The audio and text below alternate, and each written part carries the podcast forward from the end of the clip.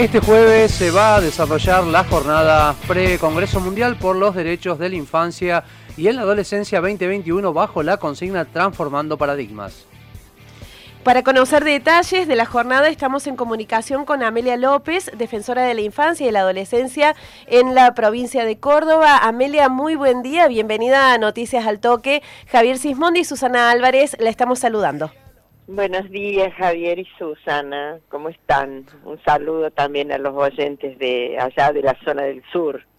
¿Cómo le va, Amelia? Un gusto tenerla aquí en la mañana de Noticias al Toque. Bueno, ¿en qué va a consistir esta jornada precongreso? ¿Qué temas se van a tratar y bajo qué modalidad?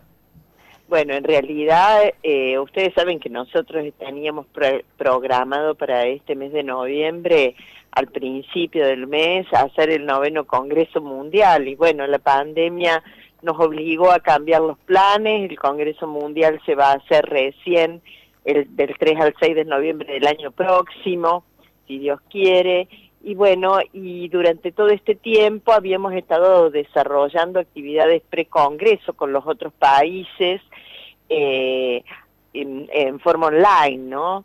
Y bueno, y hemos creído oportuno que el 19 y el 20, eh, que son dos días muy importantes en favor de la niñez y la adolescencia, bueno, que estos dos días íbamos a hacer un precongreso en forma online de 5 a 7 de la tarde, porque el 19, como ustedes saben, es el día de la prevención del abuso contra niños, niñas y adolescentes. Y el día 20 es el día de la celebración del Día Universal del Niño, que es la celebración de la Convención Internacional. Entonces hemos diseñado dos jornadas online abiertas, gratuitas como siempre, pero con distinguidísimos invitados. Eh, para el día jueves eh, hemos invitado a la doctora Virginia Berni del que es una perito psiquiatra forense de la, de, la justicia en Buenos Aires, que tiene una dilatadísima experiencia en, eh, sobre todo en entrevistas y, en seguimientos de niños. No hay muy muchos, ¿no? Eh, psiquiatras forenses infantiles y esta persona, este psiquiatra realmente tiene una perspectiva muy importante y una experiencia muy importante en, torno a un tema que para nosotros eh, es relevante, que es el tema del abuso y el maltrato eh, en los primeros años de vida, ¿no? Eh, indicadores, modos de abordaje, pero ella va a abordar sobre todo el tema del interés superior del niño con perspectiva de género, relacionándolo con perspectiva de género, que son problemáticas que han aparecido, digamos, mucho después de la convención, así en forma muy fuerte, ¿no? Y realmente esto lo hacemos con AMJA, con la Asociación de Mujeres Jueces de Argentina, en una alianza. Y, la idea es transformar paradigmas, es decir, que podamos modificar la mirada que tenemos. Y a veces en, en los sistemas, sobre todo en sistemas que tienen larguísima tradición, como es el, sistema judicial o como es el sistema educativo, como son sistemas de larguísima tradición en, en sus procederes. Entonces a veces resulta muy difícil y creemos que eh, hablamos de, sujeto de derecho, pero después transformar eso en una práctica resulta muy difícil, ¿no?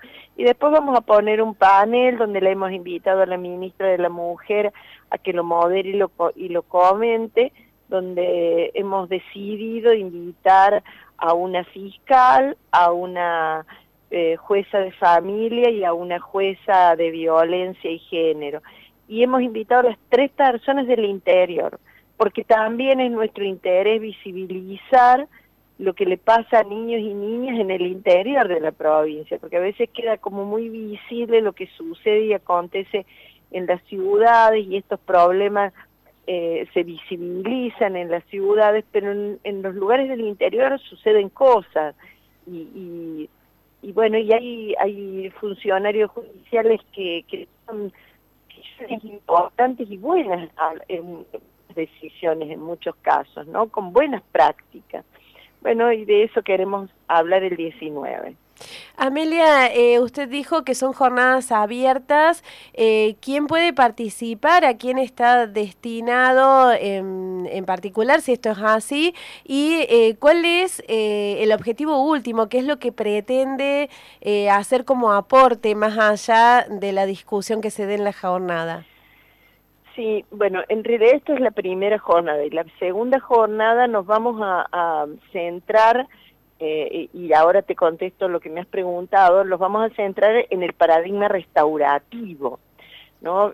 que, que sería, que es un paradigma muy distinto al, al paradigma punitivo al cual estamos acostumbrados, ¿no? Eh, y en esta oportunidad vamos a hablar de justicia juvenil.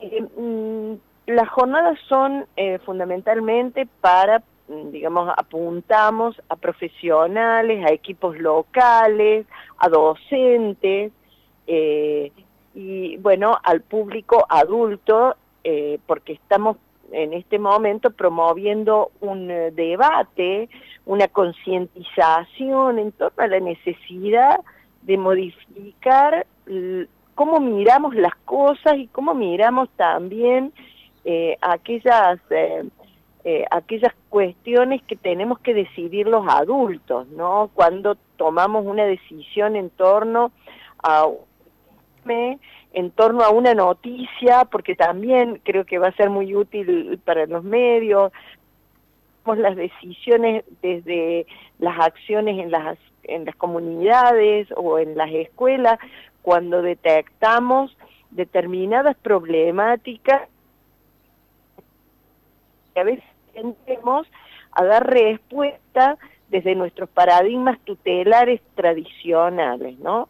Entonces, esto, mm, estas dos jornadas me parece que quieren constituirse en un espacio de aprendizaje por un lado, porque hay personas de muchísima experiencia y a nuestro juicio mm, que nos aportan eh, una reflexión innovadora y segundo, debatir en los, los dos paneles, tanto de un día como del otro, donde el, segundo día mm, hemos invitado al secretario de SENAFA que lo modere, igual que el primer día la ministra de la Mujer, mm, vamos a trabajar sobre alternativas nuevas que tenemos y que aparecen en el horizonte. Yo creo que todavía tenemos un largo camino por recorrer en la transformación de los modelos de, mirada y de decisiones y de trato con niñas, niños y adolescentes. Todavía no hemos incorporado la voz, la palabra de los niños, porque esperamos la palabra del niño como una palabra igual a la del adulto y el niño tiene otros modos de expresarse, ¿no? Otros modos de gestuar, otros modos, otros tiempos y, los adultos en esta mirada adultocéntrica que tenemos, eh, creemos que el único parámetro eh, de, tiempo, de, lenguaje, es el que tenemos los adultos, ¿no? Y nos parece que para hacer efectivos los derechos de los chicos, lo que tenemos que hacer es un cambio de cultura.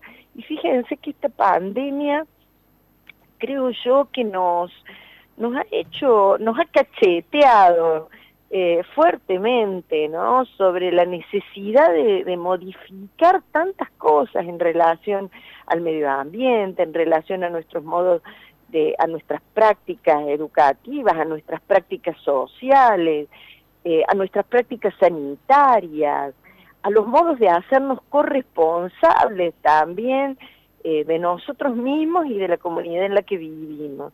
Yo creo que el tiempo que viene es un tiempo muy diferente y los chicos, creo yo, tienen eh, mucha más facilidad para ver lo que viene. A los adultos nos cuesta mucho mirar, hacer ese cambio y para eso queremos contribuir, para que los adultos también podamos hacer esa transformación de paradigma que vaya de la vulneración que hoy acontecen tantos niños y niñas a la restauración de derechos. que, les permita el desarrollo de una vida plena, ¿no? Esto es lo que estamos pretendiendo. Recordemos que estamos en comunicación telefónica con Amelia López, defensora de la infancia y adolescencia de la provincia de Córdoba. Amelia, usted recién planteaba el concepto ¿no? de restauración.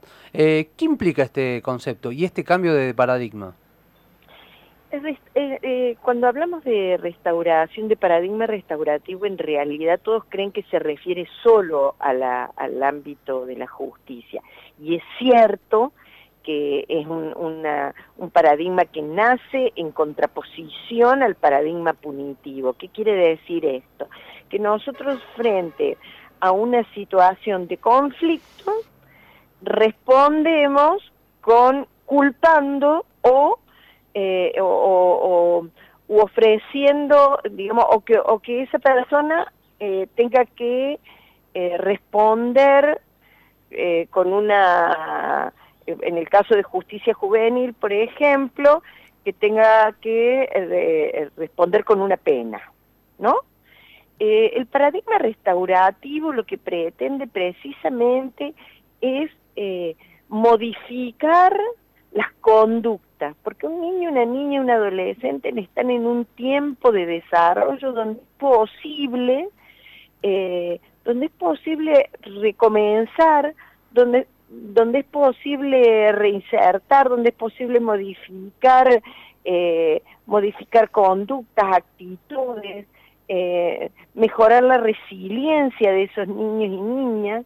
Y me parece que restaurar derechos tiene que ver precisamente con esto, ¿no? Con que logremos que esto no, primero que no es que se olvide o que quede sin, eh, que quede, que pase de largo, ¿no? sino que esto pueda ser una fuente de aprendizaje para un niño, una niña y un adolescente. Entonces, eh, esto es restaurar derechos, es cuando uno vuelve, digamos, a poder eh, entregarle a este niño, esta niña, este adolescente la posibilidad de un desarrollo pleno y de un desarrollo pleno como ciudadano de derecho pleno, ¿no? Porque nosotros siempre decimos, niños y niñas son sujetos de derecho también político, no es porque no voten no son sujetos de derecho político, no porque no voten no son ciudadanos.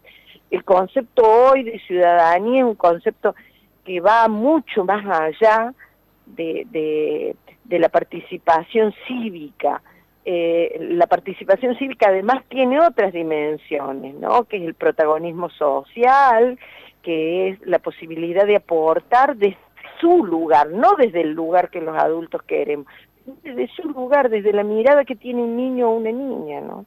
Y eso me parece que son todos los cambios que los adultos tenemos que hacer si es que queremos construir una sociedad, un Estado, eh, una comunidad que pueda vivir en libertad, que pueda vivir en igualdad y para eso le tenemos que dar la oportunidad a nuestros chicos a que puedan hacer este aprendizaje de igualdad, de, de vivencia de la libertad en un marco de responsabilidad y derecho.